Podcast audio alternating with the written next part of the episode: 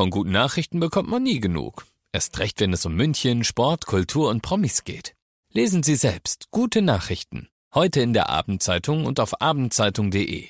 Abendzeitung. Die ist gut.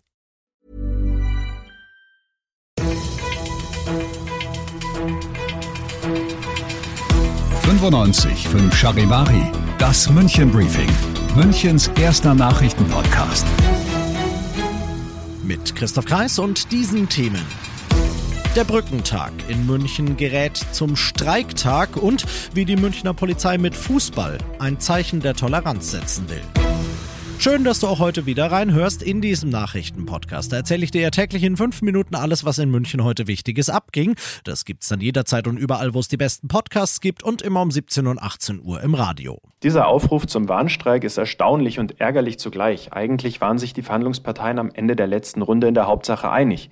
Mit dem Streikaufruf werden alle bisherigen Verhandlungsinhalte vom Tisch gewischt auf Kosten unserer Fahrgäste und auch der Beschäftigten, deren Entgelterhöhungen und Inflationsausgleichszahlungen sich jetzt weiter verzögern. Sagt MVG-Sprecher Maximilian Kaltner, nachdem die Gewerkschaft Verdi heute ankündigt, dass sie am Freitag, mal wieder, muss man ja sagen, die Münchner U-Bahnen, Trams und Busse den ganzen Tag über so sehr lahmlegen wird, wie sie kann.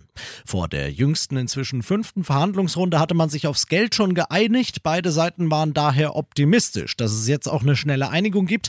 Doch der Knackpunkt war am Ende die Laufzeit für den neuen Tarifvertrag.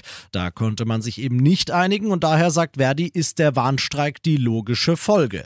Welche Folgen wird das für dich haben? Naja, die U-Bahnen fahren, wenn überhaupt, erst irgendwann im Lauf des Tages, frühst definitiv nicht. Bei den Trams werden nur einzelne Linien unterwegs sein, wenn genügend Fahrer da sind und bei den Bussen ist immerhin die Hälfte unterwegs. Alle Infos zum Streik und alle Alternativen findest du auf charivari.de. Ich wollte zeigen, ich bin ich, egal welche Kleidung ich anhab. Im Münchner Stadtrat hat Thomas Lechner von der Linkspartei heute einen denkwürdigen Auftritt hingelegt. So viel Aufmerksamkeit hat er als Mitglied einer mit allem Respekt, eher kleinen Fraktion wahrscheinlich noch nie gehabt. Er kommt zur Vollversammlung heute als Drag Queen. Er trägt blonde Perücke, Lippenstift und High Heels. Hintergrund ist die aus seiner Sicht völlig absurde Debatte um diese geplante Lesung für Kinder in Bogenhausen, bei der ja Drag-Künstlerinnen und Künstler auftreten sollen.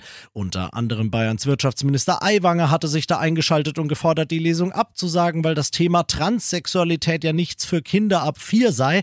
Das findet Lechner absurd, denn darum soll es bei der Lesung gar nicht gehen. Da werden altersgerechte Bücher gelesen, die eine Message der Toleranz senden sollen und Kindern zeigen sollen, dass sie kostümiert oder nicht, egal wie sie sein und mit wem sie befreundet sein wollen, so okay sind, wie sie sind.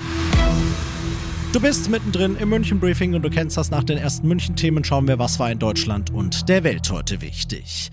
Nun also doch. Patrick Greichen, der umstrittene bisherige Staatssekretär im Bundeswirtschaftsministerium, muss seinen Posten räumen. Das hat Wirtschaftsminister Habeck heute mitgeteilt und Greichen in den einstweiligen Ruhestand versetzt, nachdem weitere Verstöße gegen ministeriumsinterne Regeln aufgetaucht sind. Charivari-Reporterin Diana Kramer. Im aktuellen Fall geht es um eine geplante Klimaschutzförderung in Höhe von 600.000 Euro, bei der es eine Verbindung zu Greichens Schwester gab. Die Vorwürfe der Vetternwirtschaft standen aber schon vorher im Raum. So wurde Greichens Trauzeuge mit seiner Unterstützung als Chef der bundeseigenen Energieagentur ausgewählt. Es ist der eine Fehler zu viel, begründete Habeck seine Entscheidung, würdigte aber gleichzeitig die Arbeit seines Staatssekretärs. Greichen galt als Architekt klimapolitischer Projekte der Bundesregierung, darunter auch das umstrittene Heizungsgesetz und die Gasumlage. Die Emilia-Romagna und die Marke stehen weitgehend unter Wasser.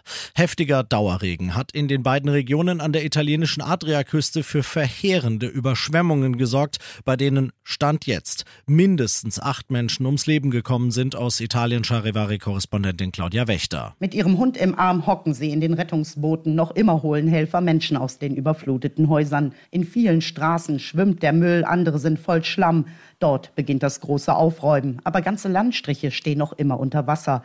Alle Flüsse der Region sind über die Ufer getreten. Und auch das Formel-1-Rennen in Imola wurde gecancelt. Zu gefährlich. In einigen Orten hat es an gut einem Tag so viel geregnet wie sonst in einem ganzen Jahr. Und das noch zum Schluss. Wenn die Münchner Polizei nach vorne stürmt, dann heißt das normalerweise Gefahr im Verzug. Morgen gilt das aber nur fürs gegnerische Tor.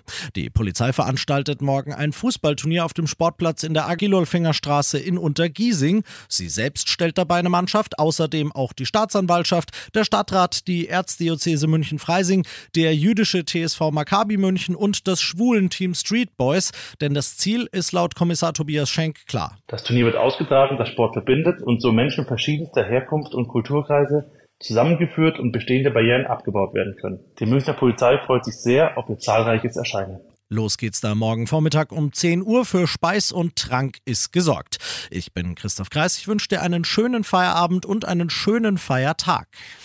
95.5 Charivari, das München Briefing, Münchens erster Nachrichtenpodcast. Die Themen des Tages aus München gibt es jeden Tag neu in diesem Podcast. Um 17 und 18 Uhr im Radio und überall da, wo es Podcasts gibt, sowie auf charivari.de.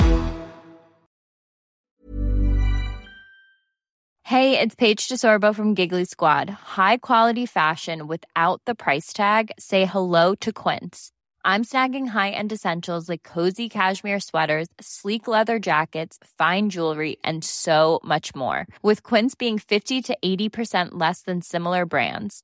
And they partner with factories that prioritize safe, ethical, and responsible manufacturing. I love that. Luxury quality within reach. Go to quince.com slash style to get free shipping and 365 day returns on your next order. Quince.com slash style.